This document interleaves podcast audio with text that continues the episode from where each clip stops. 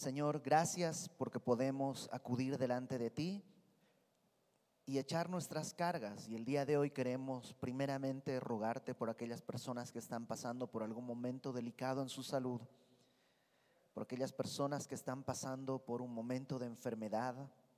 Trae, Señor, el consuelo de tu presencia y pon tu mano sobre cada persona, Señor, para traer sanidad, para que sus cuerpos puedan recuperarse, para que puedan poner su cuerpo según tu voluntad a tu servicio y para tu gloria. Confiamos en ti, Señor, por eso acudimos a ti te rogamos por la provisión necesaria para los doctores, medicinas, análisis, tratamientos y por fe, para que tú extiendas tu mano, Señor, guarde sus corazones y no haya desánimo. También queremos poner en tus manos este tiempo de la palabra. Háblanos, enséñanos según tu voluntad. Abre nuestro corazón para tu palabra y que esto sea para tu gloria. Por Cristo nuestro Salvador. Amén. Lucas capítulo 23. La semana pasada vimos estos tres juicios que el Señor Jesús enfrentó ante tribunales religiosos. ¿Te acuerdas primero en casa de, de Anás, que no era el sumo sacerdote, pero que tenía un, no era oficialmente el sumo sacerdote, pero había un respeto y honra que el pueblo le tenía. Luego un, un juicio en casa de Caifás y luego un juicio matutino para darle algún visto de legalidad a un juicio tan plagado de irregularidades.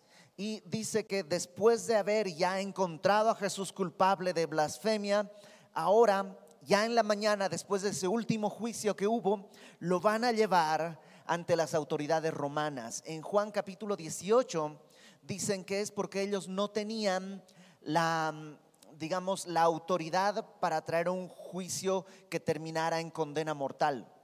Por supuesto que ellos podían agarrar a Jesús y arrastrarlo fuera de la ciudad y apedrearlo y matarlo. Lo hicieron o lo van a hacer con Esteban un poco más adelante. O sea, siempre se puede usar la violencia así nomás y, y, ya, podían haberlo hecho de esa manera, pero al hacerlo de esa manera, número uno, estando en un momento tan delicado como era la época de Pascua, en una Jerusalén tan llena de gente y tan llena además de soldados romanos, bueno, no, no que los soldados romanos no sean gente, sino me refiero tan llena de judíos y tan llena de soldados romanos. Eso podría haber sido contraproducente, podría haber traído problemas ante el gobierno y entonces deciden hacer lo más legal posible. Y eso era entregarlo a Roma para que Roma ejerciera su autoridad y condenara a muerte a Jesús. Entonces, según ellos ya tenían la eh, el, el, cargo correcto. ¿Te acuerdas cuando el sumo sacerdote le dice, te conjuro por el Dios viviente que nos digas si eres o no el Cristo? Y Jesús dice, tú lo has dicho y desde ahora me verás, verán al Hijo del Hombre venir con las nubes del cielo. ¿Te acuerdas haciendo referencia a Daniel 7? Y, y bueno, ahora capítulo 23, el primer juicio romano que es ante Pilato. Levantándose entonces toda la muchedumbre de ellos, llevaron a Jesús a Pilato. Pilato era un personaje em, pues bastante misterioso, no sabemos mucho de él, no, no tenemos muchos datos, hay algunos historiadores em, no cristianos que hacen referencia, es decir, por lo menos sabemos que fue un personaje verdaderamente histórico no es un personaje ficticio, ¿no? Existen eh, datos de eh, historiadores no cristianos que lo mencionan, incluso hay alguna moneda que tiene que ver con Pilato y hay una estela, una estela es una piedra tallada en la que se habla de Pilato como eh, procurador, como una especie de, gobernador de, de esa región, sujeto al mando de Siria. Siria, digamos que estaba eh, eh, gobernando, o sea, Roma está gobernando, pero el alcalde de, la zona sería el alcalde de Siria y digamos que Pilato es como un, delegado o una cosa así. Em, aún el día de hoy la gente dice Pilatos, no sé si has escuchado, mucha gente dice Pilatos, probablemente por en, griego hay una S y en, en latín también se pronuncia con una S y a lo mejor a partir de ahí es que se llama Pilatos de manera natural, pero el nombre, digamos, oficial es Pilato. Em, desde su llegada tuvo muchos problemas con la comunidad judía, porque nomás entrando a la ciudad, eh, cuando él fue posesionado, hizo una especie de desfile y llegaron los romanos con estandartes y en los estandartes tenían pues águilas, tenían la imagen del emperador y tenían todo esto y parece que llevaron todo eso hasta la fortaleza Antonia que estaba pegadita al templo. Y entonces los sacerdotes pues pensaron están haciendo idolatría junto al templo del Dios único y para los judíos la idolatría es algo muy serio. Y entonces eh, eh, pues fueron a protestar ante Pilato y Pilato quiso como pues mostrar mano dura, una especie de, dar un pisotón, ¿no? de un golpe en la mesa, así, ¡ah! hacerse el, el, el macho para ver quién mandaba ahí y dijo que iba a degollar a todo aquel que se opusiera y eran alrededor de tres mil judíos, según lo que dicen por ahí, que estaban ahí, que lo que hicieron fue agacharse y descubrir su cuello porque estaban dispuestos a morir antes que permitir que hubiera idolatría en Jerusalén. Entonces, de entrada tuvo que retroceder Pilato. No, no, tuvo que decir, ok, está bien, no podía matar, llegando, matar tres mil judíos así de la nada, no iba a ser correcto. Em, eh, creo que es Sirenio quien nos cuenta que em, era un hombre eh, sanguinario, un hombre, eh, digamos, un bruto, es decir, torpe, sanguinario.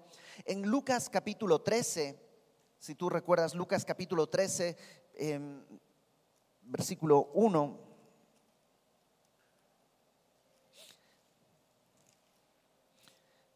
Dice, en este mismo tiempo estaban allí algunos que le contaban acerca de los Galileos cuya sangre Pilato había mezclado con los sacrificios de ellos. O sea, ah, ya ahí tenemos en la narración de Lucas una escena en la que hay unos Galileos que están presentando sus sacrificios y Pilato los mata o manda matarlos pues y mezcla la sangre de ellos con los sacrificios. O sea, es una especie de sacrificio humano. Ese era Pilato un hombre sanguinario, un hombre, eh, pues, eso, temerario. Em, bueno, ese era Pilato. Ante él estaban llevando, eh, por supuesto no tenían ninguna simpatía por los judíos. Y supongo que los judíos pensaron, vamos a llevarle a este hombre, pedirle que lo mate y lo va a matar a la primera, porque pues ese era el carácter de Pilato.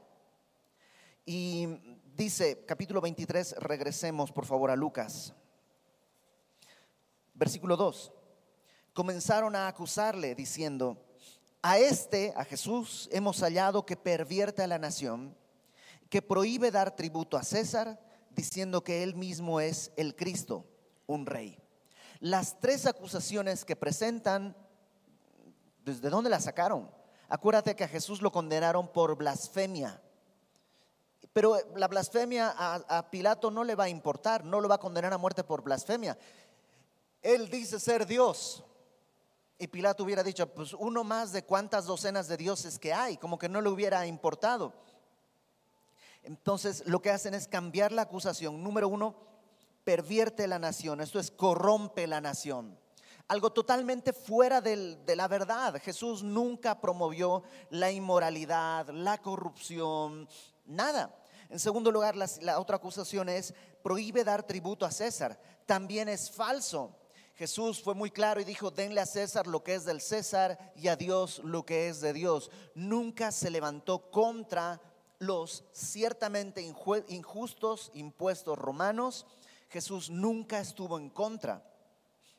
Y luego dice que se hace rey. Dice, él mismo se hace el Cristo. Y le aclaran a Pilato, o sea, un rey porque Cristo es Mesías, el ungido, el rey judío. Entonces Pilato le preguntó diciendo, ¿eres tú rey de los judíos? Ten en cuenta que Jesús lleva toda la noche sin dormir, ya lo han golpeado en distintas ocasiones, eh, además de haber estado con mucho estrés, sudando eh, como gotas de sangre, ¿te acuerdas? Entonces eh, su, condición no está de traje y corbata. Su propio aspecto físico ha debido lucir ya desgastado, cansado, y parece un tono de burla cuando Pilato dice, o sea, eso es el rey de los judíos, eres tú, o sea, con un desprecio, ¿en verdad eres tú el rey de los judíos? Y respondiendo, él dijo, tú lo dices. Y Pilato dijo a los principales sacerdotes y a la gente, ningún delito hallo en este hombre. Pilato, en un momento de lucidez, se da cuenta que hay envidia entre los sacerdotes y que este hombre es inocente y lo declara inocente. Dice, ningún delito hallo en este hombre. Y ya, debía haber quedado ahí. Él es el juez, él está dictando la sentencia, no hay delito. Pero ellos porfiaban diciendo, alborota al pueblo, enseñando por toda Judea, comenzando desde Galilea hasta acá. Y empezaron a hablar, no, no puede ser que si nos, desde Galilea hasta aquí, ¿qué ha estado haciendo? Y bla, bla, bla. Y cuando Pilato, dice verso 6, cuando Pilato oyó, oyendo decir Galilea, que es la provincia al norte, por donde está el mar de Galilea, preguntó al hombre si era Galileo. Preguntó si el hombre era Galileo. Y al saber que era de la jurisdicción de Herodes, que era el tetrarca, él gobernaba la parte de Pilato gobernaba Judea, Herodes gobernaba Galilea, le remitió a Herodes, que en aquellos días también estaba en Jerusalén. En la Biblia hay muchos Herodes. Hay un Herodes que se llama Herodes el Grande, que es el que mandó a ampliar el templo de Jerusalén, es el que recibió a los sabios de Oriente cuando, ¿te acuerdas de los tres reyes magos? Que no eran tres, no eran reyes, sino eran magos. Y que llegaron y que Herodes les dice, díganme dónde está el rey de los judíos que quiero ir a adorarle y luego manda a matar a todos los niños menores de dos años. Bueno, ese es Herodes el Grande y este es otro Herodes, hijo de Herodes el Grande. Entonces, él gobernaba en Galilea, pero estaba en Jerusalén porque te digo, en Jerusalén había mucha gente y todas las órdenes de romanos iban para tratar de mantener la paz en la región y lo mandan con Herodes. Y ahí va a comenzar el segundo juicio. Ahí va a comenzar el segundo juicio que tiene eh, Jesús. Pero acompáñame por favor a Juan capítulo 18. Antes de abandonar el primer juicio con Pilato, acompáñame a Juan 18, que nos da algunos detalles extra y nos van a permitir entender un poquito el veredicto al cual está él llegando en ese momento. Juan 18.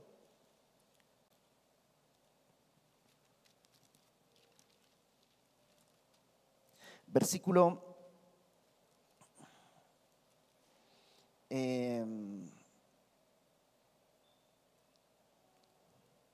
Vamos a mm, leer desde el versículo 28, por favor.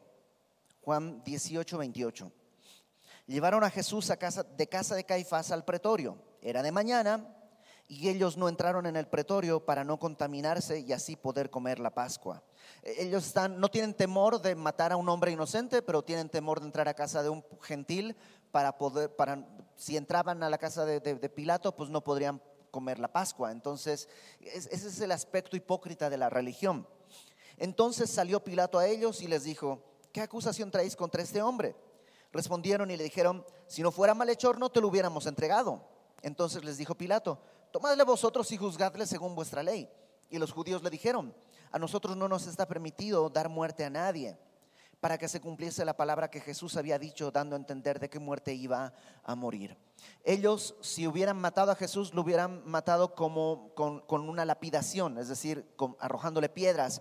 Y la profecía decía que tenía que morir en una cruz. Entonces, aún ellos, sin saberlo, están cumpliendo las escrituras. Verso 33.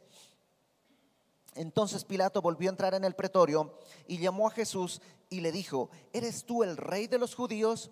Jesús le respondió, ¿dices tú esto por ti mismo o te lo han dicho otros de mí? Y Jesús no tiene temor de, Pilato. Lo que hace es decirle, ¿lo dices porque te lo dicen o en verdad lo crees? Piensa tus palabras. Pilato le respondió, ¿soy acaso judío? Es como que ah, esas cosas ni me interesan, eso no es lo mío. Tu nación y los principales sacerdotes te han entregado a mí. ¿Qué has hecho? Respondió Jesús, mi reino no es de este mundo. Si mi reino fuera de este mundo, mis servidores pelearían para que yo no fuera entregado a los judíos, pero mi reino no es de aquí.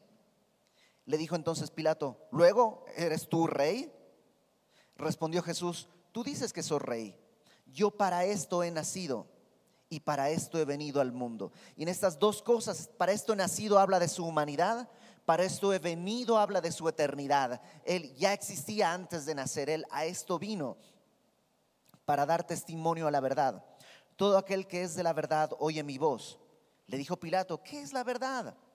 Y cuando hubo dicho esto, salió otra vez a los judíos y les dijo, yo no hallo en él ningún delito. Regrésate, por favor, a Lucas. Ese primer juicio, Pilato tiene la convicción de que Jesús es inocente. Acaba de hablar con él. A lo mejor piensa, sí, dice cosas extrañas, me hace pensar, pero no lo veo culpable.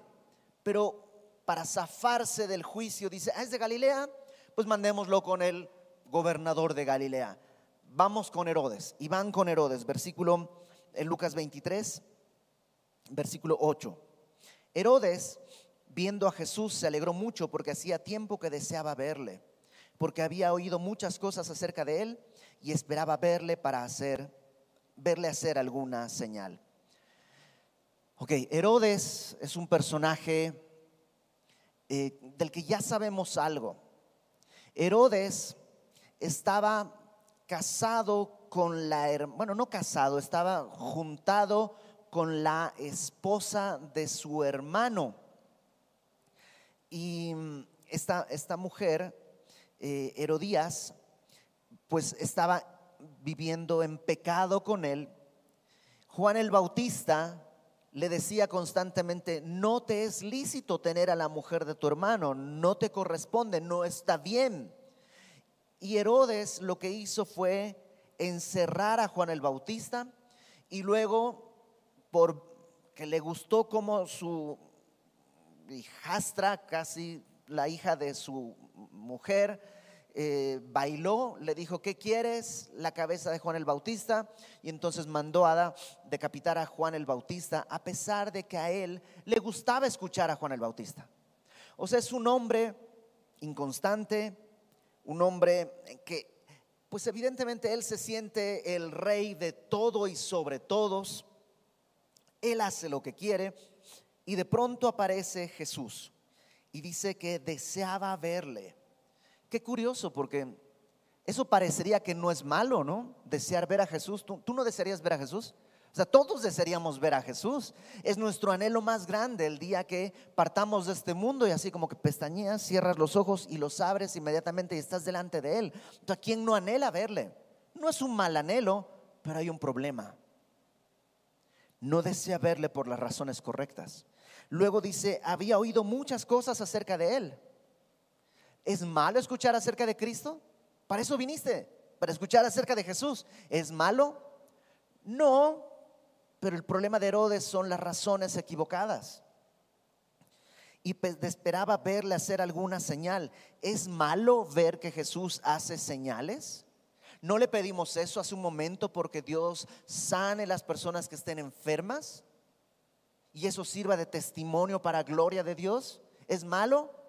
No, el problema es la intención en el corazón.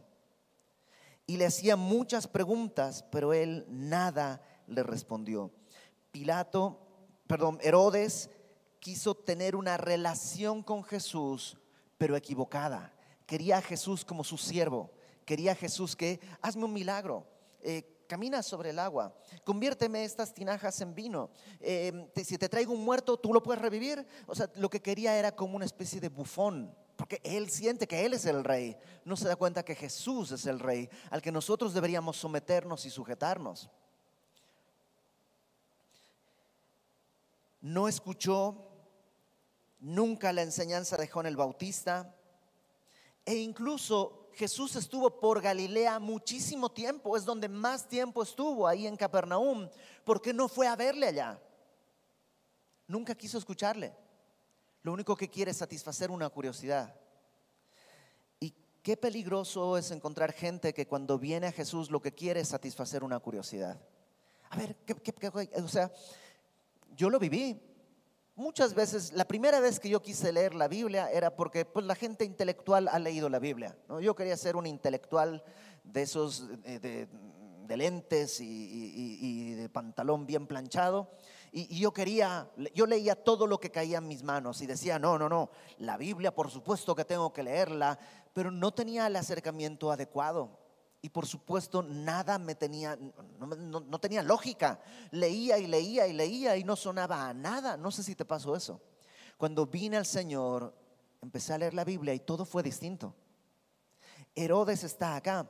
Nada respondió Jesús a las preguntas de Herodes. Y estaban los principales sacerdotes y los escribas acusándole con gran vehemencia. Entonces Herodes con sus soldados le menospreció y escarneció. Dijo, ah, este no me sirve de nada. Si no me va a escuchar, si no me va a hacer caso, si no me va a hacer mi milagro, ah. Yo conozco tristemente personas que han venido a la iglesia y después de un tiempo dicen, no, no, a mí no me funcionó. Pero es que no venimos a Jesús porque funcione. Venimos a Jesús porque nos hemos dado cuenta por su gracia que Él es el Señor, no porque funcione. Y como no le funcionó, lo menospreció, lo escarneció, se burló de él, vistiéndole de una ropa espléndida y volvió a enviarle a Pilato. Si tú no vas a hacer nada para entretenerme, me voy a entretener contigo. A ver, póngale una ropa Armani, a ver qué tal se ve. Ten en cuenta, Jesús está cansado, golpeado, tal vez sangrando, tal vez con inflamado. Pónganle una ropa de marca, pónganle algo eh, eh, así, y lo viste como de rey, y todo el mundo se empieza a burlar de él. Verso 12. Y se hicieron amigos Pilato y Herodes aquel día, porque antes estaban enemistados entre sí. Y Jesús lo que hace es que borra la enemistad que tenían Pilato y Herodes. Spurgeon, te digo qué es lo que dice Spurgeon acerca de este versículo. Spurgeon dice, es una vergüenza que Herodes y Pilato ante Jesús eliminaron su enemistad y hay cristianos, hay hermanos en Cristo que ante Jesús mantienen su pleito y su enojo. Qué vergüenza que estés enojado con tu hermano estando Cristo ahí cuando Pilato y Herodes pueden reconciliarse. Qué fuerte, ¿no? Qué fuerte. Otra cosa triste de este momento es que al final para, para Herodes fue un buen día. Ah, me restauré mi amistad con el otro gobernador. Fue un buen día. Rechacé a Jesús, me burlé de él, pero fue un buen día. Qué tragedia que veamos buen día, aunque haya bendiciones, pero habiendo rechazado al Señor. Ese es el segundo juicio ante Herodes. Ahora vamos al tercer juicio nuevamente ante Pilato. Versículo 13. Entonces Pilato, convocando a los principales sacerdotes, a los gobernantes y al pueblo, una vez más los vuelve a llamar a todos, les dijo, me habéis presentado a este como un hombre que perturba al pueblo, pero habiéndole yo interrogado delante de vosotros, no he hallado en este hombre delito alguno de aquellos de que le acusáis. Y la perspectiva de Pilato ha cambiado un poquito, sutilmente, pero ha cambiado. Primero en el versículo 4 dijo, ningún delito hallo en él, ninguno es cero, no hay delito. Ya para el versículo 14 dice, no hallo ningún delito de los que ustedes le acusan. Tal vez hay otros, pero de los que ustedes le acusan, no hay. Eh, Digamos que está más o menos en el mismo lugar, pero no está en el mismo lugar.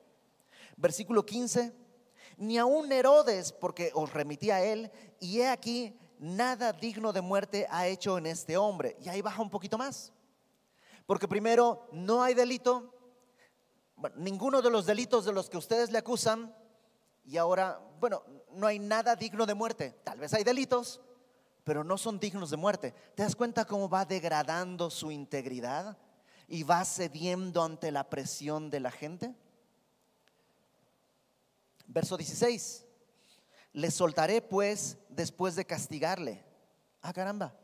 A ver, pero si ningún delito hay, o ningún delito de los que ellos le acusan, o ningún delito de muerte, ¿por qué lo, por, qué va a castigar? ¿Cuál es la razón para el castigo? Pilato quiere estar, ahora sí que, con Dios y con el diablo. Quiere soltar a Jesús porque ha hablado con él. Y nadie enfrente de Jesús puede quedar impávido. Todos al presentarnos delante de Cristo somos sacudidos desde los cimientos. Entonces quiere soltarlo, pero tiene temor del pueblo. Ya ha tenido bastantes encontronazos con el pueblo. No quiere más problemas y el temor del hombre está robando en su corazón pedazo a pedazo. Entonces, ¿qué hago? Lo voy a soltar. Después de castigarle, dice, y tenía necesidad de soltarles uno en cada fiesta. Mas toda la multitud dio voces a una diciendo, fuera con este, suéltanos a Barrabás. Este, Barrabás, había sido echado en la cárcel por sedición en la ciudad y por un homicidio. ¿Qué es lo que está, qué es lo que está sucediendo? Como una especie de gracia de parte de Roma hacia el pueblo en el momento de la fiesta, que era una fiesta grande, era Pascua, era una fiesta importante, como una gracia de Roma, les soltaba un preso. Ten en cuenta que podría haber presos que son inocentes, simplemente habían hecho algo que los romanos consideraban delito, pero tal vez no lo era. Y este era uno de esos. Barrabás era, dice, era un homicida, pero no es que era un homicida como delincuente común, que había matado asaltando a alguien. No, no, no. Barrabás era un sedicioso, es decir, como una especie de revolucionario que había estaba buscando la libertad de Israel de la opresión romana y en eso había matado a un romano seguramente y por eso estaba en la cárcel.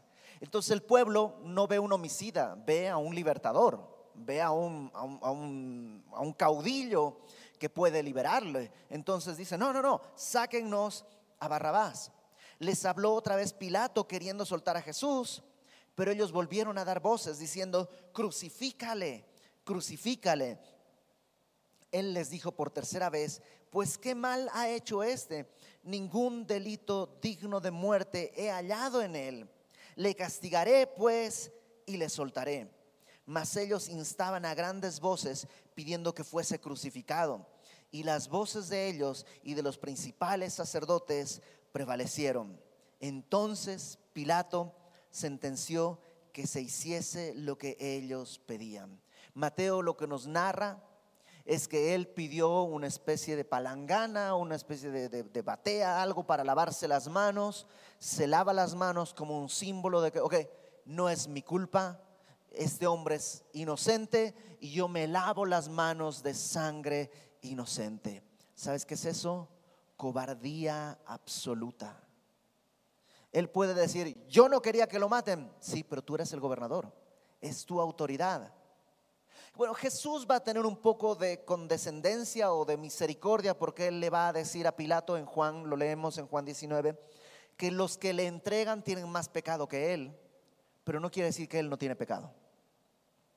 Verso 25, y le soltó a aquel que había sido echado en la cárcel por sedición y homicidio, a quien habían pedido y entregó a Jesús a la voluntad de ellos. Acompáñame por favor a Juan capítulo 19 para volver a ver esta escena con un par de detalles que Juan nos cuenta. Así que entonces tomó Pilato a Jesús después de que ya dijo, se lavó las manos, lo voy a entregar eh, dice, no, perdón, antes de eso, antes de que lo entregue, dice que le azotó. Y a lo mejor en tu mente viene esta, pues, esta idea conocida de que se daban 40 azotes menos uno. ¿Se has oído eso? Bueno, eso eran los judíos. La ley establecía que no podías dar más de 40 azotes. Por tanto, cuando los judíos azotaban a alguien, hacían 40 menos 1, porque qué tal que se les fue la cuenta, entonces mejor no dar 40 y equivocarme uno antes que uno después. Pero los romanos no tenían límite. Los romanos azotaban básicamente hasta que se cansara. No había un límite. Los soldados entretejieron una corona de espinas y la pusieron sobre su cabeza y le vistieron de un manto de púrpura y le decían, salve rey de los judíos, y le daban bofetadas. Bofetadas no, no con la mano como una cachetada, sino con el puño cerrado. Entonces Pilato salió otra vez y les dijo, mirad, os lo traigo fuera para que entendáis que ningún delito hallo en él. Pilato de alguna manera está tratando de, entre comillas, salvar a Jesús. Algunos, lo que nos cuenta el, eh, el Evangelio es que su esposa le mandó un recado a decirle, no tengas nada que ver con este hombre porque es justo. En sueños he sufrido mucho por él. Y entonces Pilato está diciendo, pues ahora, ¿qué hacemos?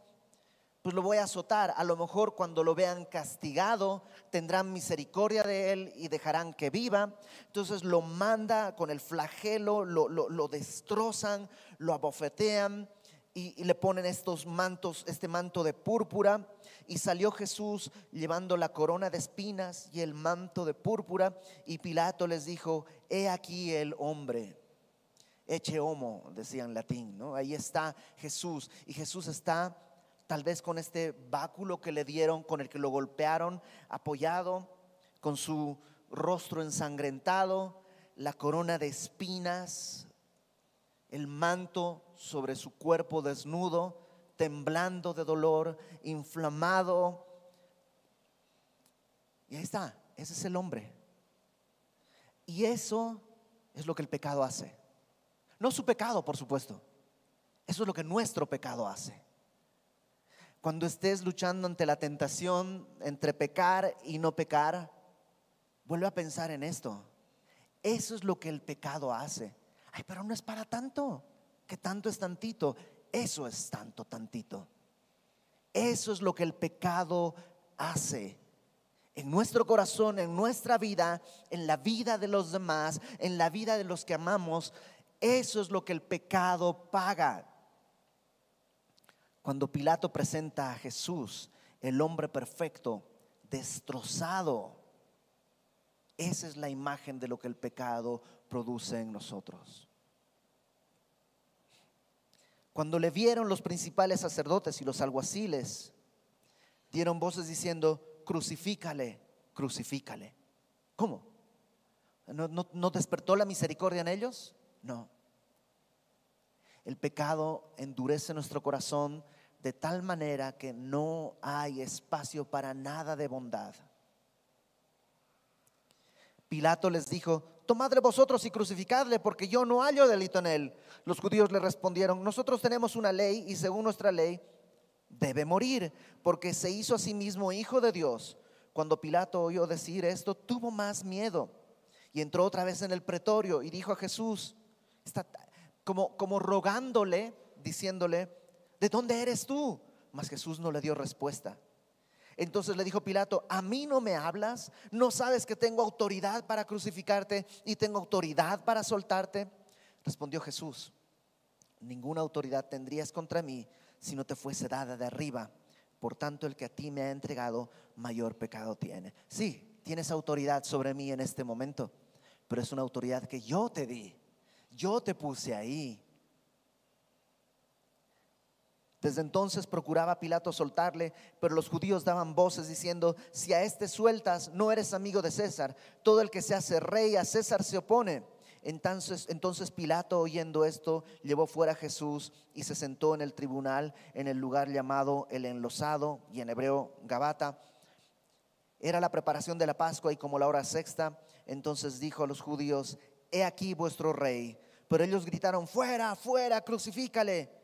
Pilato les dijo, ¿a vuestro rey he de crucificar? Y respondieron los principales sacerdotes, no tenemos más rey que César. Así que entonces lo entregó a ellos para que fuese crucificado. Tomaron pues a Jesús y le llevaron. Eso es lo que pasó. Esos son los tres juicios que Cristo hizo, que Cristo enfrentó. Y no es que estaban ellos juzgando a Cristo, en realidad Cristo está juzgándoles a ellos.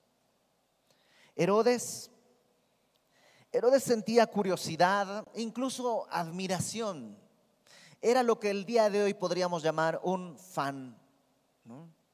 Y el día de hoy podríamos ser fans de Cristo. Yo soy fan de Cristo, pero Cristo no quiere fans. Somos llamados a ser siervos de Cristo. El problema de Herodes es que, pues, rechazó el testimonio de Juan, aunque era simpatizante de Juan. Dice que le gustaba platicar con Juan el Bautista. Era un fan, pero no un siervo. Examina tu corazón, que no seas un fan de Cristo, que no seas un admirador de Jesús, que seamos cristianos, temerosos de su nombre, sabiendo que Él es fuego consumidor, que seamos seguidores, discípulos y siervos del Señor que dio la vida por nosotros. Pilato es el ejemplo clásico del temor del hombre. Él tenía la verdad. Le preguntó, ¿qué es la verdad? Y Jesús, ¿por qué le contestaría si no está escuchando la verdad? Tiene la verdad enfrente y no puede verla. ¿Por qué no puede verla? Por temor del hombre. Él dijo, es inocente. Bueno, es inocente de lo que ustedes le acusan. Bueno, tal vez no es inocente, pero no es digno de muerte. Y va cediendo en su integridad por temor del hombre. El temor del hombre pone lazo. Tiene autoridad, tiene poder, pero en realidad es un esclavo del hombre. Jesús está atado y golpeado, pero Pilato es esclavo de su pasión, de su temor, del que dirán. El único libre es Cristo, aunque es el que lleva las cadenas.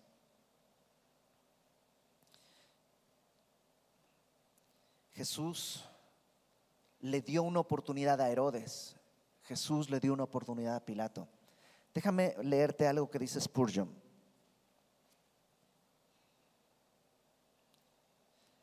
Acerca de, de Herodes lo leí esta semana y, y es muy, muy fuerte.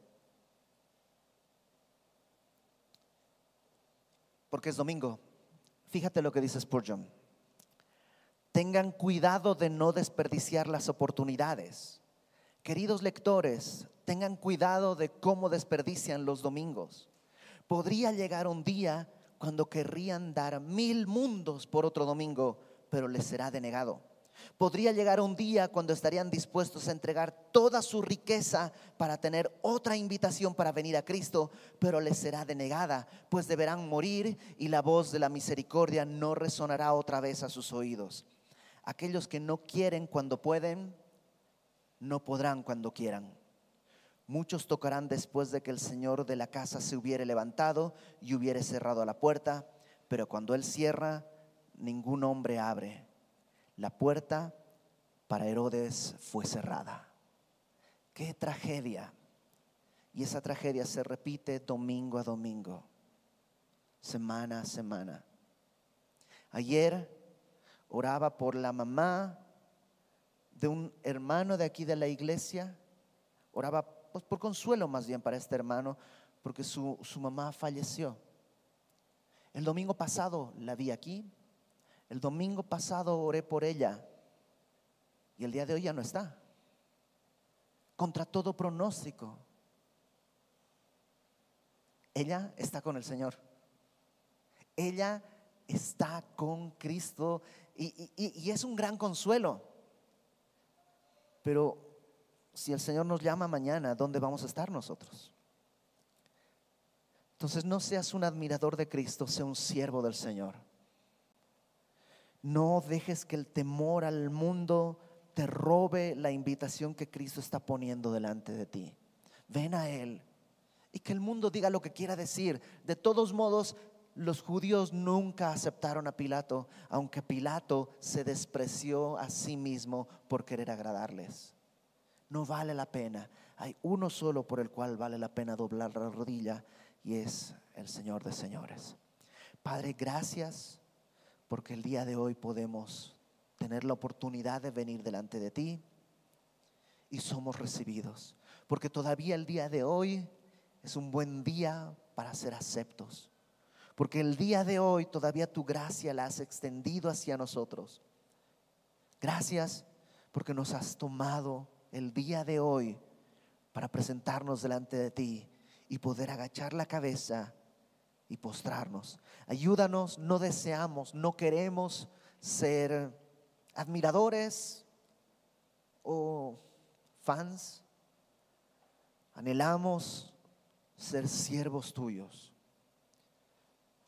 No perder la oportunidad que perdió Pilato o Herodes o los sacerdotes, sino abrazarte a ti. Señor, que tú estés en nuestro corazón como el genuino rey y nosotros como tus siervos, tus esclavos. Pon tu mano sobre nosotros, haz tu obra en nosotros. Y gracias porque el día de hoy tú no has cerrado esa puerta. En el nombre de Jesús. Amén.